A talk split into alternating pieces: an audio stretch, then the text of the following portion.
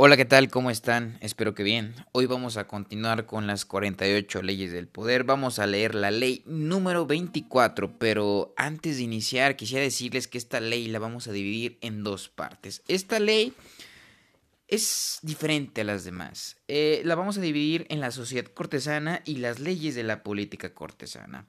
Al término de las leyes de la política cortesana, Mañana continuaremos con escenas de la vida cortesana, hechos ejemplares y errores fatales. Así que agárrense porque esta ley está bastante interesante y sin más que decir, rápidamente comenzamos, cerramos los ojitos o nos relajamos y nos dejamos llevar hacia este mundo de letras. Ley número 24. Desempeñe el papel del cortesano perfecto. Criterio. El cortesano perfecto, adulador e intrigante prospera y alcanza su plenitud en un mundo en el cual todo gira en torno del poder y de la habilidad política. Domina a la perfección el arte de la oblicuidad, adula, se somete a sus superiores y reafirma su poder sobre los demás de la forma más encantadora y graciosamente indirecta y falsa aprenda a aplicar las leyes del cortesano y su ascenso dentro de la corte no conocerá límites. La sociedad cortesana. Es una realidad de la naturaleza humana que la estructura de una sociedad cortesana se conforma en torno del poder. En el pasado, la corte se reunía alrededor del gobernante de turno y cumplía diversas funciones, además de divertir y entretener al soberano era una forma de reafirmar las jerarquías de la realeza, la nobleza y las altas clases de la sociedad, así como de mantener a la nobleza a la vez subordinada y cercana al gobernante, a fin de que éste pudiese controlarla. La corte sirve al poder de muchas maneras, pero sobre todo glorifica al soberano, al rodearlo de un microcosmo obligado a esforzarse por complacerlo. Ser un cortesano era un juego peligroso. Un viajero árabe del siglo XIX que había llegado a la corte de Darfur, hoy Sudán, relató que allí los cortesanos debían hacer todo lo que hacía el sultán. Si éste se había lastimado, debían infligirse la misma herida. Si se caía del caballo durante una expedición, expedición, perdón, de caza, también ellos debían caerse. Esta mimetización solía observarse en las cortes de todo el mundo. Aun así, se corrían graves riesgos de desagradar al soberano. Un movimiento en falso podía causar la muerte o el exilio. El cortesano exitoso dominaba el arte de hacer equilibrio sobre la cuerda floja. Debía complacer, pero no demasiado, obedecer, pero diferenciándose de algún modo de los demás cortesanos, evitar distinguirse tanto que provocara inseguridad en el gobernante. Los grandes cortesanos de la historia han dominado la ciencia de la manipulación. Son quienes hacen que el rey se sienta más real y que todos los demás teman su poder de cortesano. Son los magos de la apariencia, pues saben que en la corte la mayoría de las cosas se juzgan según lo que parecen. Los grandes cortesanos son amables y corteses. Su agresión es indirecta y velada. Son maestros de la palabra. Nunca dicen más de lo que estrictamente necesario y sacan el mayor beneficio tanto de un cumplido como de un insulto velado.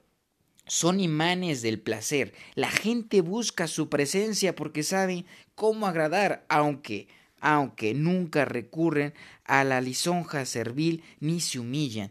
El gran cortesano se convierte en el favorito del rey y disfruta de todos los beneficios de tal posición. A menudo termina siendo más poderoso que el propio soberano, pues es un mago de la acumulación de influencia. Hoy en día muchos consideran la vida cortesana como una reliquia del pasado, una curiosidad histórica. Según Maquiavelo, razonan como si los cielos, el sol, los elementos y los hombres hubiesen cambiado el orden de sus movimientos y su potencia, y fuesen diferentes de lo que eran en otros tiempos. Si bien ya no existe ningún rey sol, Todavía hay muchas personas que creen que el sol gira en torno de ellas. La corte real podrá haber desaparecido o al menos perdido su poder, pero las cortes y los cortesanos todavía existen, por el simple hecho de que sigue existiendo el poder. Hoy es muy raro que se elija o se exija a un cortesano caerse del caballo como su amo, pero las leyes que gobiernan las políticas de la corte son tan atemporales como las leyes del poder. Por lo tanto, hay mucho que aprender de los grandes cortesanos, tanto del pasado como del presente. Leyes de la política cortesana. Evite la ostentación. Nunca es prudente hablar mucho de usted mismo o llamar demasiado la atención sobre sus acciones. Cuanto más hable sobre lo que hace, más sospechas despertará. También generará suficiente envidia entre sus pares como para inducirlos a la traición o clavarles un puñal por la espalda. Tenga por lo tanto mucho cuidado de pregonar sus logros a los cuatro vientos y hable siempre menos sobre su persona que sobre los demás. Es preferible pecar de modesto reste importancia a lo que hace. No demuestre nunca que está trabajando mucho. Su talento debe dar la impresión de influir de manera natural, con una facilidad que lleve a los demás a tomarlo por un genio, no por un adicto al trabajo. Incluso cuando algo lo exija mucho esfuerzo, hágalo parecer sencillo. A nadie le gusta ver sangre y sudor, que es otra forma de ostentación. Es mejor que se asombren al ver la facilidad con que usted obtiene sus logros y no que se pregunten por qué le costará tanto. Sea frugal con los elogios.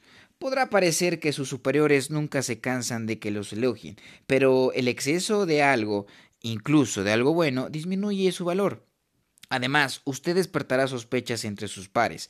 Aprenda a halagar de forma indirecta. Por ejemplo, desmerezca sus propios aportes para que la gestión de su jefe parezca más importante y eficiente. Hágase notar. He aquí una paradoja.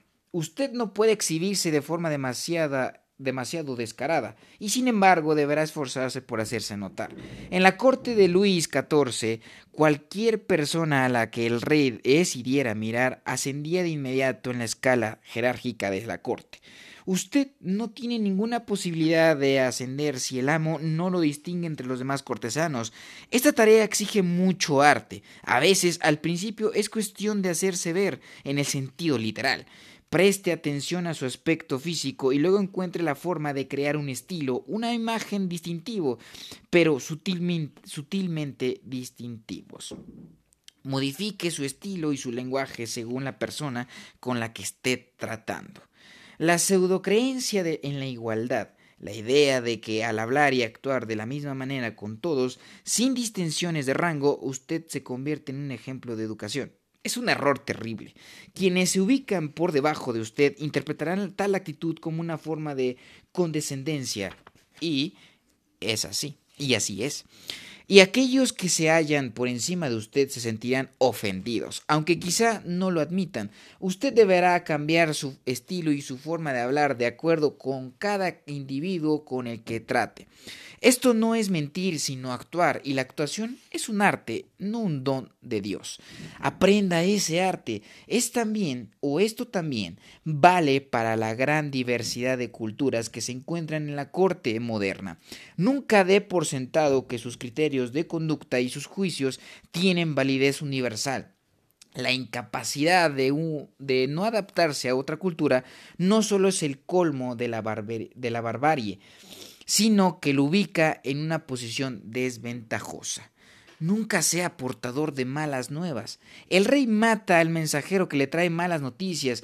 Es un cliché o un cliché, pero contiene una gran cuota de verdad usted deberá hacer todo lo posible y hasta mentir y hacer trampa de ser necesario para asegurarse de que la suerte que le cabe al portador de malas noticias recaiga en otros, nunca en usted. Lleve solo buenas nuevas y su amo se sentirá feliz cuando lo vea acercarse. Nunca presuma de amistad o intimidad con su amo. El amo no quiere tener un subordinado amigo, sino un subordinado a secas. Nunca lo encare en tono informal o amistoso como si ambos fueran amigos. Esto es algo reservado con exclusividad a él. Si él decide tratarlo de ese modo, adopte una actitud de cautelosa camaradería.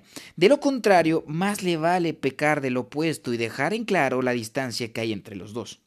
Nunca critique directamente a quienes se hallan por encima de usted.